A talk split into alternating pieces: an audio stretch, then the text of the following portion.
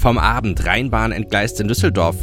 Heute in der LP Pfleger sollen mehr verdienen und das kommt auf uns zu. Studie mit Vergleich der unterschiedlichen Müllgebühren. Es ist Mittwoch, der 5. Juni 2019. Der Rheinische Post Aufwacher. Der Nachrichtenpodcast am Morgen. Heute mit Daniel Fiene, schön, dass ihr dabei seid. Und heute ist ja, wie gesagt, der 5. Juni und da lohnt es sich, mal eben kurz in das Jahr 1288 zurückzureisen. An diesem Tag. In dem Jahr gab es die Schlacht von Worring und die beendete den Limburger Erbfolgestreit und das führte zur Schwächung des Erzbischofs von Köln und zum Aufstieg der Städte Köln und Düsseldorf. Der Ausgang der Schlacht veränderte das Machtgefüge im gesamten Nordwesten Mitteleuropas. Und wir reisen da direkt weiter in das Jahr 1944. Vor 75 Jahren also, das ist der Tag vor dem D-Day am 6. Juni 1994. Die Alliierten landeten in der Normandie, um gegen die Nazis anzukämpfen. Und das ist auch Thema heute am dritten Tag des Großbritannien-Besuchs von US-Präsident Donald Trump. Dieser steht im Zeichen des Gedenkens. Trump nimmt an einer Gedenksveranstaltung in Portsmouth zum 75. Jahrestag des D-Day teil. Auch die Queen und die britische Premierministerin Theresa May und weitere Vertreter der damals beteiligten Staaten erinnern an die Landung der Alliierten in der Normandie im Zweiten Weltkrieg. Philipp Detlefs berichtet für die DPR aus London. Was ist da heute geplant? Ja laut der britischen Regierung das größte Militärspektakel der jüngeren Geschichte, so wurde das jedenfalls angekündigt. Und das dürfte eine festliche Veranstaltung nach dem Geschmack von Donald Trump werden. Mit Soldaten, mit Flottenparade und mit Kampfflugzeugen. Und natürlich steht Trump bei allem Spektakel selbst im Mittelpunkt, wenn er nämlich noch einmal an der Seite von Königin Elisabeth II. auftreten kann. Außerdem werden neben noch Premierministerin May auch Bundeskanzlerin Merkel und Frankreichs Präsident Macron dabei sein. Mal sehen, wie das dann wird, denn sowohl mit Merkel als auch mit Macron hat Trump ja ja so seine Meinungsverschiedenheiten. Gestern schon hatte sich der US-Präsident zu Gesprächen mit der scheidenden britischen Premierministerin May getroffen. Da ging es natürlich auch um den Brexit. Hat sich Trump erneut eingemischt? Ja, allerdings dieses Mal etwas verhaltener. Und was wirklich kurios war, er hat gesagt, May habe die Brexit-Verhandlungen an einen sehr guten Punkt gebracht, habe sehr gute Arbeit geleistet und sei eine bessere Verhandlungsführerin als er. Das war schon etwas überraschend, denn er hatte ja vorher mehrfach Mays Brexit-Kurs kritisiert. Seine Meinung zum EU-Austritt als solchen hat er aber nicht geändert. Er ist überzeugt, der Brexit wäre sehr gut für Großbritannien. Auch wenn der US-Präsident es selbst nicht gesehen haben will und von Fake News sprach, gestern gab es umfangreiche Proteste gegen Trump in London. Du warst mittendrin. War so viel los wie im letzten Jahr? Nee, das muss man ganz klar sagen. So viele wie im letzten Jahr waren nicht auf den Straßen. Die Medien hatten sogar mit 250.000 Demonstranten gerechnet, aber es waren dann wohl doch nur ein paar tausend. Aber immerhin, die haben auch ganz schön Lärm gemacht, haben sich zum Teil richtig Mühe gegeben. Da gab es einen sprechenden Trump-Roboter, einen Trump-Gorilla in einem Käfig und unzählige bunte Schilder und Transparente. Und auch wenn es etwas weniger war als im letzten Jahr, dass es nur Liebe und Euphorie für die USA gab, so wie Trump das gestern behauptet hat, das stimmt nun wirklich nicht. Ein Bericht von Philipp Detlefs. Eine Meldung ist mir gestern Abend auch noch aufgefallen. Eine weggestimmte Zigarettenkippe oder eine achtlos auf die Straße geworfene Burgerverpackung soll uns Bürger in Nordrhein-Westfalen künftig teuer zu stehen kommen. Das sieht der neue Bußgeldkatalog vor, den Umweltministerin Ursula Hein-Esser von der CDU gestern veröffentlicht hat. Für kleine Unachtsamkeiten wird den kommunalen Behörden empfohlen, 100 Euro Bußgeld zu kassieren. Bisher lag die Empfehlung bei rund 10 bis 25 Euro. Bindend ist der Bußgeld- und Verwarnkatalog allerdings nicht. Dessen Bandbreite reicht von 100 Euro für Alltagsmüll bis zu 50.000 Euro für die vorsätzlich gewerbsmäßige Ablagerung größerer Mengen umweltgefährdender Stoffe. Ein Zug mit 50 Fahrgästen ist gestern Abend in Düsseldorf-Lierenfeld entgleist. 29 Menschen erlitten meist leichte Verletzungen. Die Ursache ist wohl auch gefunden. Die Straßenbahn entgleiste gegen 20 Uhr auf der Karl-Geusen-Straße in Lierenfeld. Nach Angaben eines Feuerwehrsprechers waren keine anderen Fahrzeuge beteiligt. An dem Zug der Linie 705, der unterwegs nach Ella war, befanden sich rund 50 Fahrgäste. Der Fahrer wurde mit einem Rettungswagen in ein Krankenhaus gebracht. Notfallpsychologen betreuten die schockierten Opfer. Der Zug kam offenbar kurz vor einem Abgrund zum Stehen. Bei dem Vorfall wurden die Oberleitungen abgerissen, die Feuerwehr sicherte den Bereich. Nach ersten Erkenntnissen war die Straßenbahn fälschlicherweise in Richtung Betriebshof abgebogen. Eigentlich hätte sie geradeaus auf der Karl-Geusen-Straße weiterfahren sollen. Nach Angaben des Rheinbahnsprechers lag wohl die Weiche falsch, da der Fahrer von einer Weiterfahrt auf gerader Strecke ausgegangen war, hatte er beschleunigt. Für die Kurve war der Zug aber zu schnell unterwegs. Dadurch sprang er aus den Schienen. Genaue Erkenntnisse soll eine Untersuchung bringen. Die Strecke zwischen Berliner Allee und Eller kann wegen des Unfalls nicht befahren werden. Schauen wir auf das Top-Thema heute in der Rheinischen Post. Erinnert ihr euch noch an den jungen Pflege-Azubi, der Angela Merkel vor der Bundestagswahl mal richtig ins Schwitzen gebracht hat? Er hatte sie damals gefragt, was sie gegen den massiven Fachkräftemangel in der Pflege tun will. Jetzt gibt's die Antwort. Die Bundesregierung hat sich ein Jahr lang mit allen Beteiligten beraten und jetzt ein Konzept entwickelt, mit dem sie gegen den Pflegenotstand vorgehen will. Rheinische Postkollege Gregor Mainz in Berlin weiß, wie dieses Konzept aussieht. Gregor, was hat die Bundesregierung vor?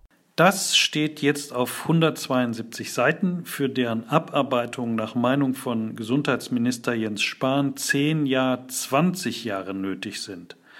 Aber einiges soll doch deutlich schneller gehen. Ähm, zum Beispiel äh, will der Bundestag diese Woche noch ermöglichen, dass ausländische Pflegefachkräfte leichter angeworben werden können. Dann geht es um ähm, Arbeitsentlastung für Pfleger durch gezielte Digitalisierung. Da ist man sich einig. Und auch darüber, dass 10 Prozent mehr Ausbildungsplätze geschaffen werden sollen in den nächsten Jahren. Dann hat Arbeitsminister Hubertus Heil angekündigt, noch vor der Sommerpause ein Gesetz auf den Weg zu bringen, damit im nächsten Jahr Tarifverträge mit höheren Löhnen in der Pflegebranche leichter für allgemeinverbindlich erklärt werden können. Spätestens 2021 sollen so die Pfleger deutlich mehr verdienen. Spahn nannte als Ziel äh, mindestens einen Monatslohn von 2500 Euro was natürlich für viele auch deutlich mehr bedeutet. Mit am Tisch saßen im letzten Jahr auch Sozialverbände und Gewerkschaften. Sind die jetzt zufrieden? Die sind natürlich erst einmal skeptisch, denn da müssen allein für dieses Vorhaben jährlich zwei bis fünf Milliarden Euro mehr aufgetrieben werden. Die reicht niemand gerne und freiwillig rüber, wenn er darauf spekulieren kann, dass andere gezwungen werden könnten, tiefer in die Taschen zu greifen. Deshalb riecht das nach meinem Eindruck nach einem gewaltigen Powerplay, in dem sich Arbeitgeber, Pflegeversicherungen, Pflegeverbände und nicht zuletzt der Finanzminister in die Schützengräben begeben werden. Aber die Regierung will vorankommen und hat zum Beispiel für den Fall, dass die Allgemeingültigkeit von Tarifverträgen nicht gelingt, einen Plan B mit neuen Mindestlöhnen gleich mit angekündigt. Wie schätzt du das ein? Sind das die richtigen Schritte, um den Notstand in der Pflege zu beheben? Zumindest klingt es schon mal besser, als was bisher an unkonkreten Absichten auf dem Markt war. Eindeutig ist, dass diese Gesellschaft mehr in die Pflege investieren muss. Aber wie das fair aufgeteilt werden kann, ist nicht so einfach zu beantworten. Meine Generation ist viel größer als deine. Deshalb müssten wir, die wir eher zu Pflegefällen werden als ihr, eigentlich auch mehr leisten. Aber die Pflegeversicherung ist viel zu spät auf die Schiene gesetzt worden, obwohl die demografische Entwicklung doch schon lange absehbar war. Da werden wohl noch ein paar Kraftanstrengungen für die richtigen Weichenstellungen nötig sein. Sicherlich wäre deiner Generation wohler und unserer natürlich auch, wenn CDU, CSU und SPD jetzt selbstbewusster an die Bewältigung der wichtigsten Herausforderungen gingen, statt nach dem geringsten gemeinsamen Nenner zu suchen und dem Ende der Koalition entgegenzuzittern. Angesichts von jetzt schon Zehntausenden fehlender Pfleger sollten Sie allerdings auch wissen, ob und wie Sie die Pflegeprobleme gelöst bekommen, ist auch ein Check welche Zukunft sie selbst als Volksparteien haben werden. Danke, Gregor. Es fehlen also Fachkräfte. Das wissen wir über die Pflege. Aber was kostet eigentlich ein Heimplatz und welche Rechte und Pflichten habe ich? Darum geht es auch heute in der Rheinischen Post. Julian Trost aus dem Aufwacherteam hat darüber mit Antje Höning, der Chefin unserer Wirtschaftsredaktion, gesprochen. Antje, wie ist denn aktuell die Versorgungslage in NRW? Die Lage ist so, dass es durchaus viele Pflegeheime gibt, auch in NRW, sehr unterschiedlicher Qualität. Das große Problem in Nordrhein-Westfalen ist, dass die Pflegeheime hier im Vergleich zum Bundesdurchschnitt mit Abstand am teuersten sind. Das heißt, der Eigenanteil der Pflegebedürftigen ist hier mit 2300 Euro besonders hoch. Okay, 2300 Euro ist das jetzt wirklich alles für den Heimplatz oder kommen da noch Kosten zu und wie setzt sich das zusammen? Mhm. Die Kosten im Pflegeheim setzen sich zusammen aus den Kosten für die eigentliche Pflege, aus den Kosten für die Versorgung und äh, für weitere Leistungen. Die Pflegeversicherung, egal ob privat oder gesetzlich, springt ja vor allen Dingen ein für die Pflegekosten. Das heißt, den Rest muss der Betroffene sowieso zahlen. Und im Schnitt kostet ein Heimplatz bundesweit 3000 Euro und äh, davon muss ein Großteil der Betroffene selbst zahlen. Das Thema ist ja auch sehr komplex. Wir kratzen das ja jetzt heute auch in der Rheinischen Post nur grob an. Wer kann denn da tiefergehende Fragen beantworten? Wo gibt es Beratung zur Pflege? Das ist in der Tat so, dass man dieses Thema ja lange verdrängt und wenn es dann da ist, ist es auch einmal mit aller Macht da.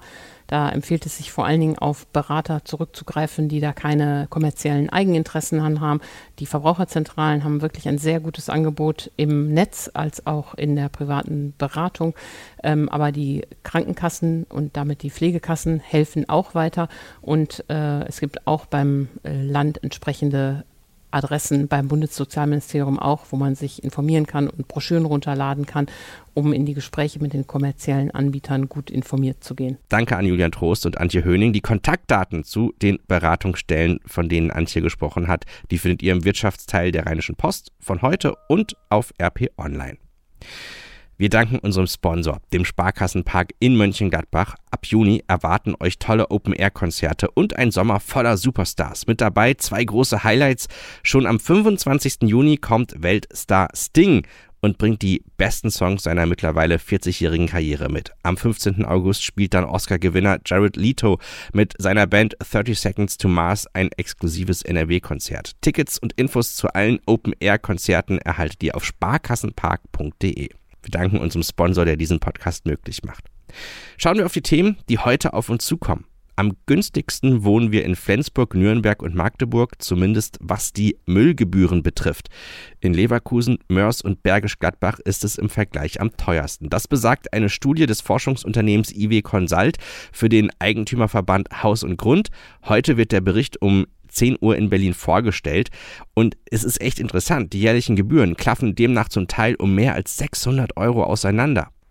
Die SPD diskutiert nach dem Rücktritt von Andrea Nahles weiter über den personellen Neuanfang an der Spitze von Partei und Fraktion. Im Gespräch ist die Urwahl einer neuen Parteiführung. Offen ist, welche Auswirkungen die Turbulenzen auf die Zukunft der Großen Koalition haben werden. Auch die Union kämpft nach dem Desaster bei der Europawahl mit einem Stimmungstief. Bei wichtigen Themen wollen die Koalitionspartner möglichst schnell zur Sacharbeit zurückkehren. Doch bei Klimaschutz und Grundrechte droht der nächste Streit. Schauen wir noch auf das Wetter. Wir starten heute mit Wolken in den Mittwoch. Später gibt es mehr Sonne bei 25 Grad. Abends kommen die Wolken zurück und in der Nacht dann auch später leichter Regen. Der begleitet uns bis in den frühen Morgen. Dazu ist es dann morgen am Donnerstag sehr windig, insgesamt auch kühler, bei Werten nur noch um die 20 Grad. Das war der Rheinische Post Aufwacher für heute. Wenn ihr Feedback habt, schreibt uns gerne an aufwacher.rp-online.de. Mein Name ist Daniel Fiene. Habt noch einen guten Tag. Bis dann. Tschüss. Mehr bei uns im Netz www.rp-online.de